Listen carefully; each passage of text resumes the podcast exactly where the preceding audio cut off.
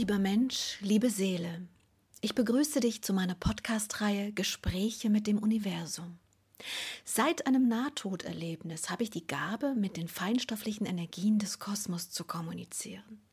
Dies geschieht in einer Form tiefer Meditation, in der ich bestimmte Wesenheiten der jenseitigen Welt bitte, mit mir in Austausch zu treten. Als einer der ersten Jenseitskontakte zeigte sich mir mein alter Freund und Lehrer, Freund der Indianer, und es ist mir jetzt hier eine große Freude, dir nun diese Gespräche als Ergänzung zu den Büchern auf diese Art und Weise zusätzlich nahezubringen. Lieber Freund der Indianer, wir wollen über die Reise der Seele reden. Bitte spreche und beginne mit dem, was du dazu festhalten möchtest. Die Reise der Seele ist eine Geschichte, die jede Seele erfahren muss. Denn wie die Jahreszeiten eurer Natur, so hat jede Seele die verschiedenen Entwicklungsstufen einer Lebenszeit zu durchlaufen. Meinst du jetzt die Reise der Seele in einem Körper, also die Lebenszeit in einem Körper, oder die Lebenszeit einer Seele generell, also auch wenn sie ohne Körper ist? Du verwechselst die Lebenszeit der Seele mit der Lebenszeit des Körpers. Ich spreche von der Lebenszeit der Seele und meine natürlich die unendliche Zeit, die ihr dabei bereit steht. Doch letztlich möchte ich darauf hinweisen, dass jede Seele verschiedene Prozesse durchleben muss, um sich zu entfalten und zu wachsen. Daher benenne ich es Lebenszeit der Seele. Ist dann nicht vielleicht Jahreszeiten der Seele besser? Das wäre auch richtig doch vermittelt es eine weniger komplexe Abfolge als die, die ich meine. Die Jahreszeiten sind relativ überschaubar. Die Lebenszeit einer Seele ist fast nicht zu beschreiben, weil sie so vielfältig ist. Okay, das verstehe ich. Dann bitte beginne mit der Reise der Seele, zumindest soweit du kannst. Was sind die Stationen, die eine jede Seele erleben und erfahren muss? Das tue ich gerne. Die Seele beginnt ihre Reise weit und liebevoll aus der Mutterseele heraus. Sie beschließt, verschiedene Erfahrungen in Form von Lebenszeiten in Körpern zu erfahren. Und dabei beginnt sie, Fehler zu machen. Wie ein Kind, das dabei ist, die Welt des Kosmos zu entdecken. Diese Fehler können verursachen, dass Verunreinigung beginnt, und dann ist die erste Stufe der Seelenreise erreicht die Verunreinigung.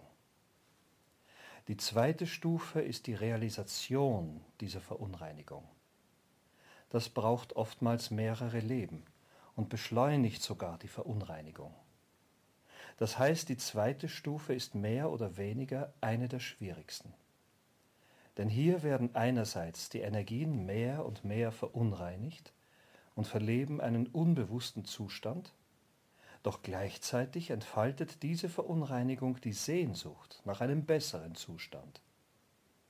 Die dritte Stufe der Reise der Seele ist die Bewusstwerdung der Verbindungen, die wir alle miteinander haben. Diese Bewusstwerdung beschleunigt die Reinigung und kräftigt die Seele wieder mehr. Dann kommt die vierte Stufe der eigenen Entfaltung, in der die Seele Liebe geben will und Leben fördern möchte ohne dabei was zurückzufordern.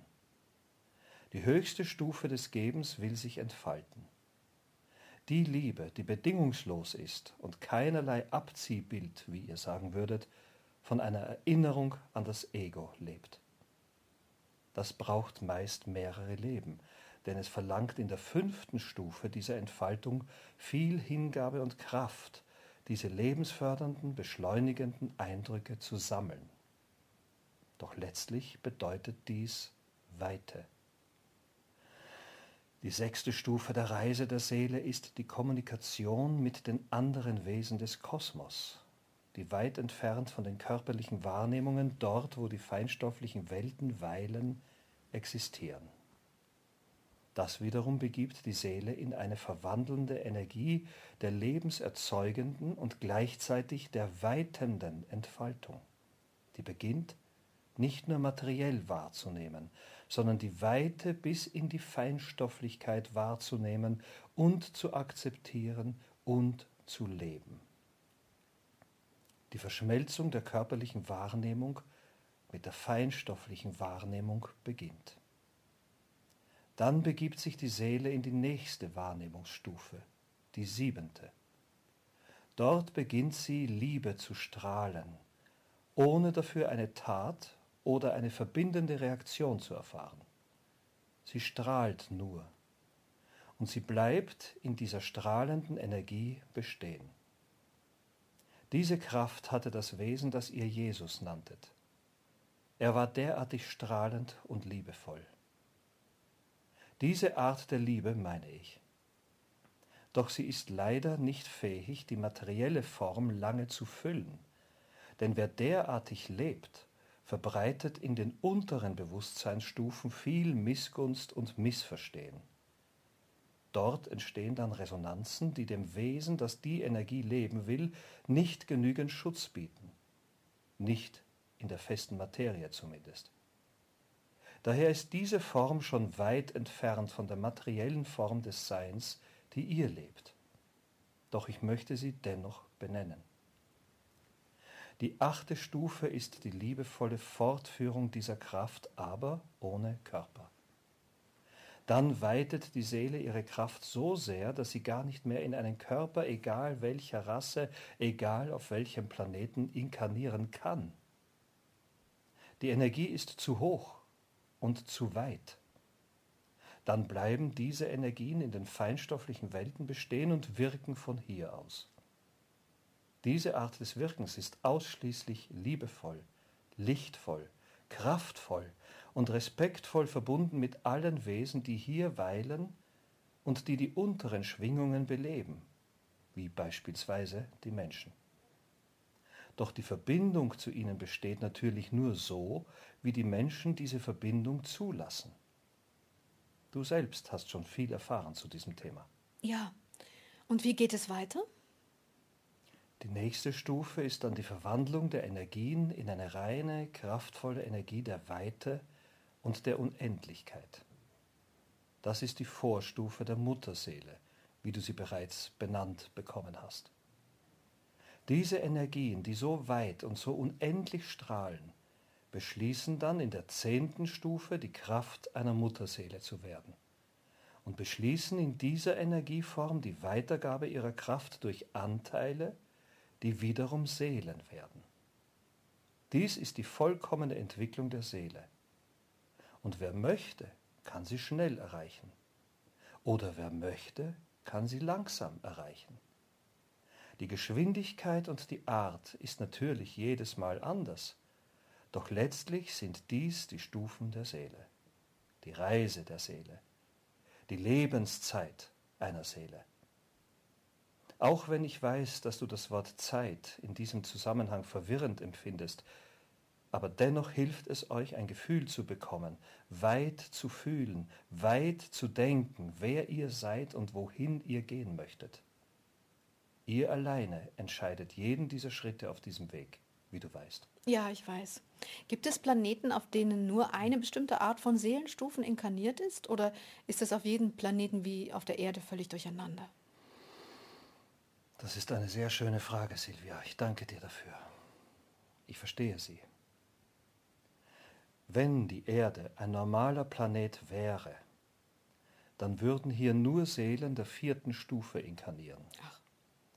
Menschen, die helfen wollen. Doch die Erde ist kein normaler Planet, denn ihre Erde-Energie ist sehr besonders, wie du weißt. Daher findet ihr auf der Erde die meisten unterschiedlichen Seelenstufen vor. Diese Tatsache vereinigt natürlich auch viele Probleme. Doch gleichzeitig will jede dieser Seelen die Erfahrungen einer jeweiligen Stufe hier sammeln, weil die Erde nun einmal die Möglichkeiten dazu gibt.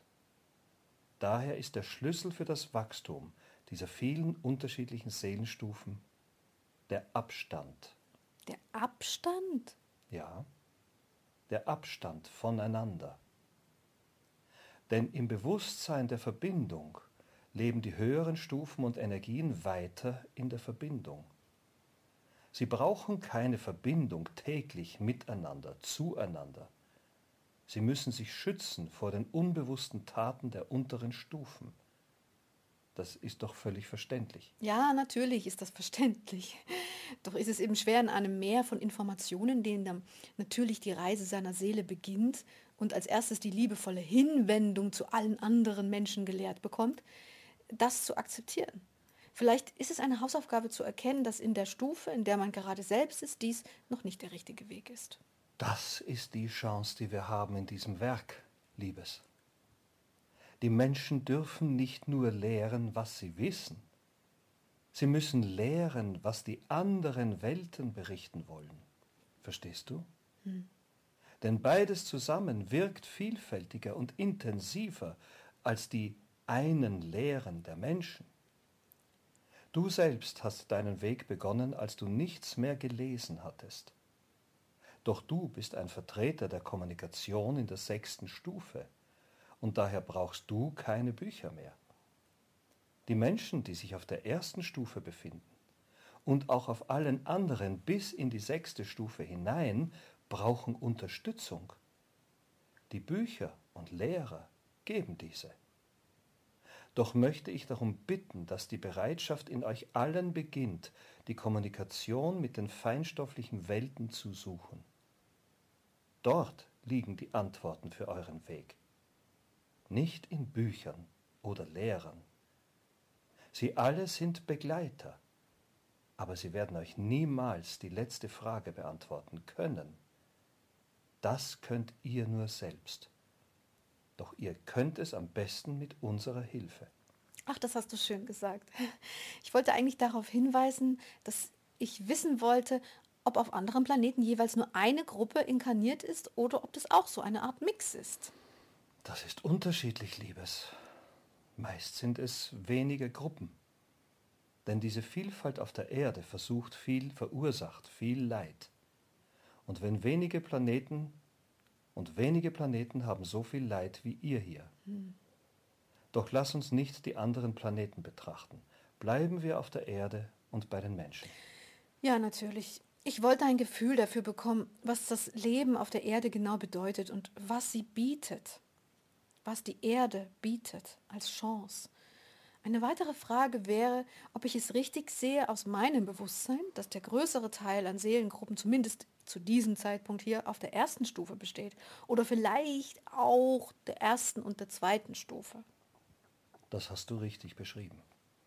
Die Erde ist unsagbar voll von diesen beiden Gruppen. Ach, und gibt es dafür eine Begründung? Weißt du, warum das so ist? Nein, das weiß ich nicht.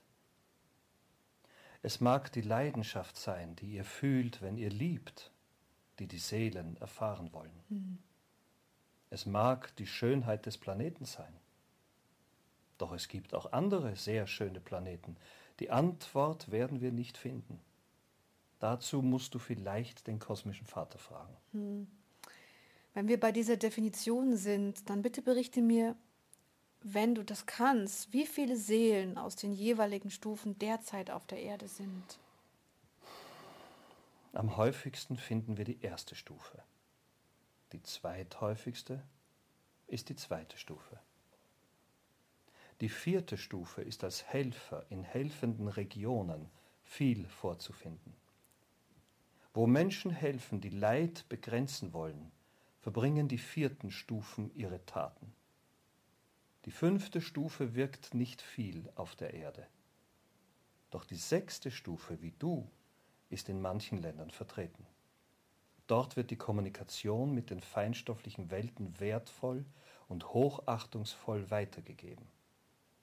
Du weißt, dass das Land, das ihr Brasilien nennt, derartig begabte Menschen fördert. Ja.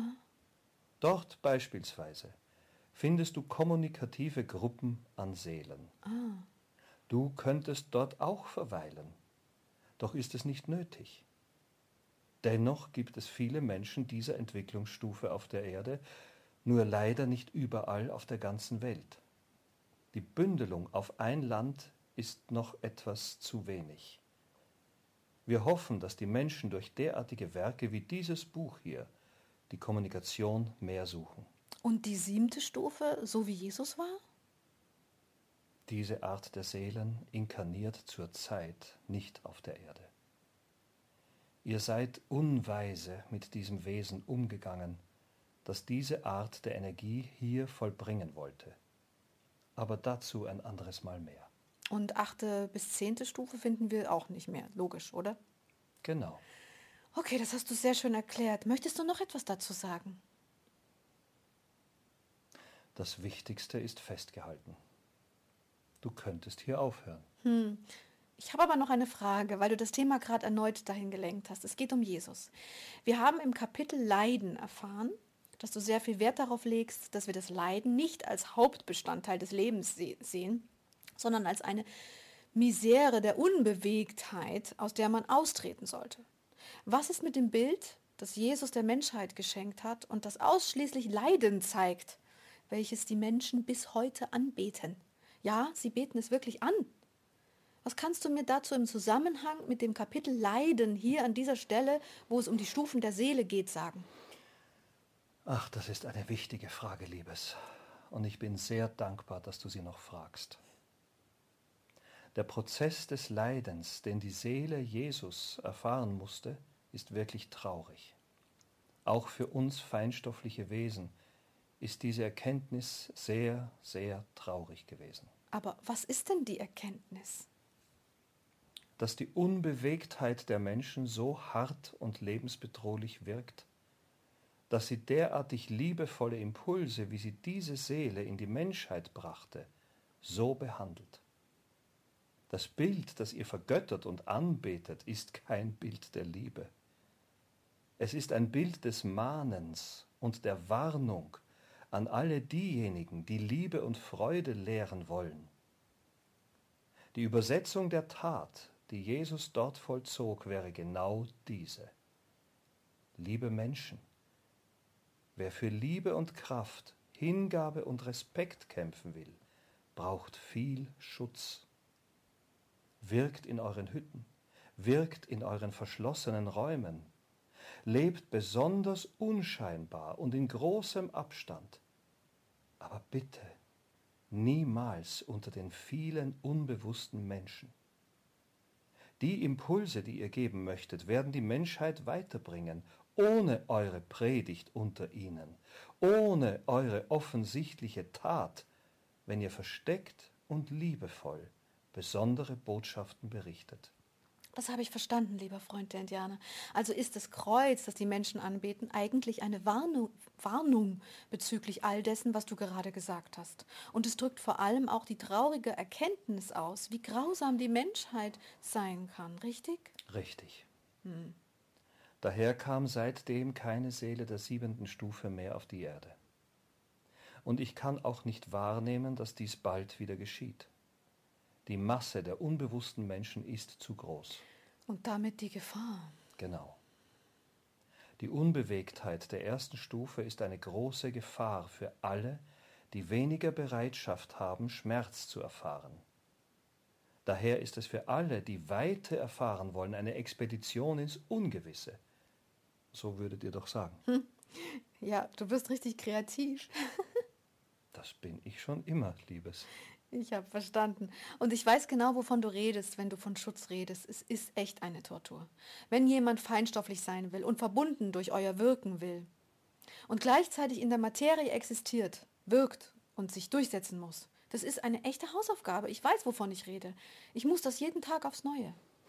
Das weiß ich, Liebes. Doch wie du erfährst, ist es machbar. Die entscheidende Erfahrung ist der Abstand. Ja, Oh ja, nun dann, sind wir ja durch mit dem Thema, oder? Das wären zumindest die Eckdaten, die ich euch für die Reise der Seele mitgeben möchte. Darüber selbst können wir Bücher verfassen. Doch das können wir gerne ein andermal. Das Lustigste ist, ich habe meinen ersten Roman Java, die Reise einer Seele durch die Zeit genannt. Wohlbewusst, weil die Reise der Seele nicht nur auf ein Leben begrenzt ist. Das weiß ich. Und ich freue mich, wenn die Menschen dieses Werk weiter begleitet und ihnen das Gefühl übermittelt, wie lange und wie weit alles miteinander verbunden ist, nämlich unendlich. Die Taten, die ihr setzt, die Gedanken, die ihr lebt, die Verbindungen, die ihr aufbaut, all dies bleibt für immer bestehen, so lange bis ihr es ausgleicht, so lange bis ihr bereinigt, was verunreinigt war. All dies ist immer möglich. Niemals existiert Endlichkeit im Kosmos, außer in euren Körpern.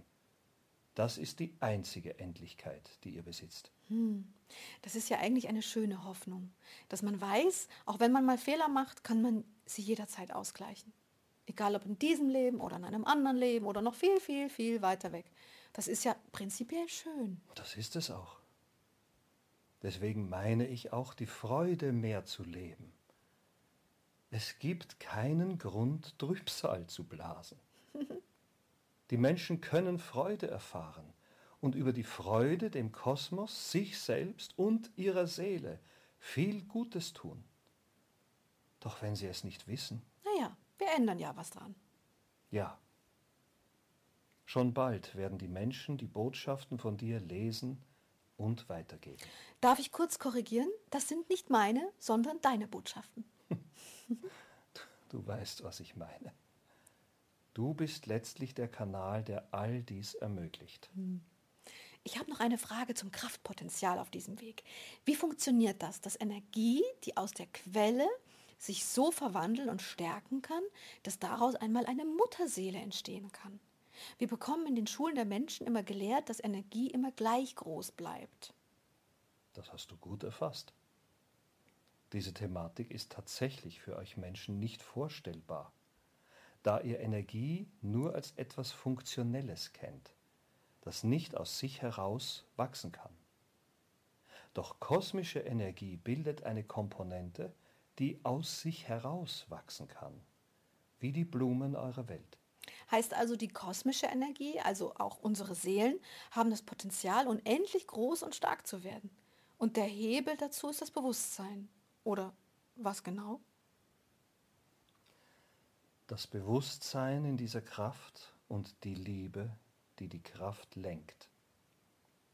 Beides machen den kosmischen Vater und die kosmische Mutter aus, die letztlich die beiden Kräfte der Bewegung und des Wachstums sind. Aber das Bewusstsein ist doch der Teil in der Seele, dass wir einen freien Willen haben, welcher beschließen kann zu wachsen. Und die Liebe ist eine Kraft, die im Außen existiert, aber im Inneren erfahren werden muss. Oder verstehe ich das jetzt falsch? Die Liebe, die euch umgibt, wird über die bewusste Erfahrung Teil von eurer Kraft. Teil eurer Seele. Dies beides verschmilzt und dadurch wird die Kraft, die vorher nur eine individuelle Seele war, mit allem verbunden und mit allem weiteren verbunden fühlend. Fühlend, Silvia. Diese beiden Komponenten machen, dass der Kosmos als grenzenloses und unendliches All empfunden wird, doch aus sich heraus und in der jeweiligen individuellen Energie. Das heißt, die Kraft bleibt für sich und ist sich ihrer selbst bewusst und doch kann sie durch die Verschmelzung mit der Liebeskraft so empfinden, dass sie denkt, als wäre sie unendlich. Die Kraft denkt nicht unendlich, sie fühlt unendlich. Ja, meine ich doch. Es gibt eine Grenze in meinen Vorstellungen, ehrlich gesagt, um das zu verstehen. Wir haben ja die körperlichen Grenzen, die uns nun mal die Grenzen der körperlichen Sinne bereiten. Aber was sind denn seelische Grenzen, die ja letztlich dann aufgelöst werden? Inwiefern grenzt sich eine solche Energie trotz empfundener Weite dennoch weiter ab? Wie bleibt sie individuell und empfindet aber dennoch unendlich? Das tut sie über die Kraft, die sie hat. Das Potenzial ihrer Kraft wie eine Form, die aus einer bestimmten Kraft besteht. Verstehst du? Ja, ich versuche es mal mit Farben zu skizzieren. Es gibt eine Energie, die ist beispielsweise rot. Dann sammelt sie die Erfahrungen und wird gelb. Also das Rot ist die Seele und die sammelt jetzt Erfahrungen und da kommt mit Gelb dazu, gelb dazu. Die Erfahrungen gelb. Und dann wandelt sie weiter und immer weiter und wird eventuell weiß. Und sie erfährt dabei in dieser dennoch individuellen Erfahrungen und der Farbe, die daraus resultiert, immer noch ihre eigene Kraft, die ja rot war, obwohl sie den Kosmos mehr und mehr fühlen kann. Ist das richtig so?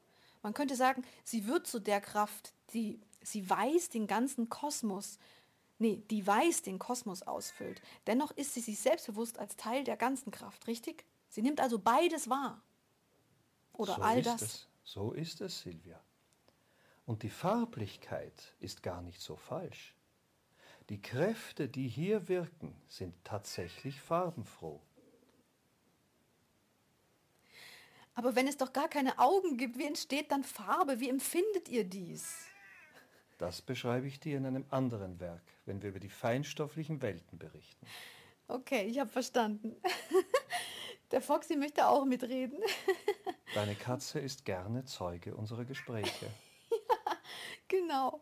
Ich habe verstanden. Die Energie ist also bewusst und erfährt über den Weg der eigenen Bewusstwerdung dann auch noch die Bewusstwerdung des Kosmos durch die Liebe, die sie in sich holt. Ja, das ist die Essenz. Ja, Wahnsinn. Wie ist das bei der Energie, die von Maschinen erzeugt wird? Hat die auch Bewusstsein? Was unterscheidet die denn von kosmischer Energie? Die Maschinen eurer Welt erzeugen Energie nur aus den bereits bestehenden natürlichen Komponenten eurer Natur. Dafür erzeugen sie keine wirkliche kosmische Energie. Diese Kraft kann kein Bewusstsein entwickeln, da es rein natürliche Kräfte sind und nicht kosmische Kräfte. Was ist denn zum Beispiel eine natürliche Kraft, die du gerade meinst? Die Kraft, die ihr als Gewitter erfahrt, ist rein natürlich und besitzt keinerlei Bewusstsein. Diese Energie wandelt sich von einem Zustand in den anderen, aber bleibt Teil der Natur. Also meinst du, der Kosmos ist eine Art andere Natur? Die Natur eurer Welt lebt in euren Formen. Der Kosmos hat andere Formen und andere Welten, die ganz anders als eure hier auf dieser Erde funktionieren.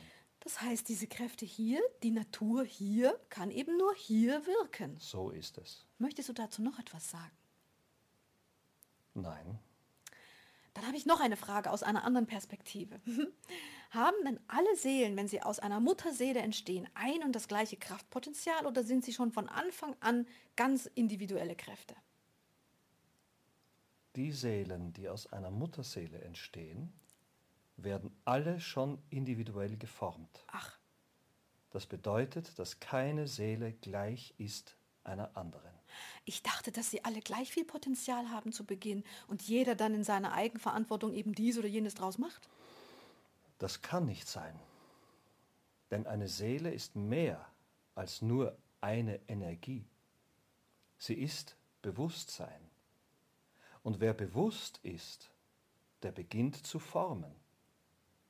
Die Mutterseele ist auch bewusst und sie bringt die Seelen hervor, daher ist wie auch in eurer Welt die Seele, die geboren wird, auch immer alles, aber nicht gleich den anderen.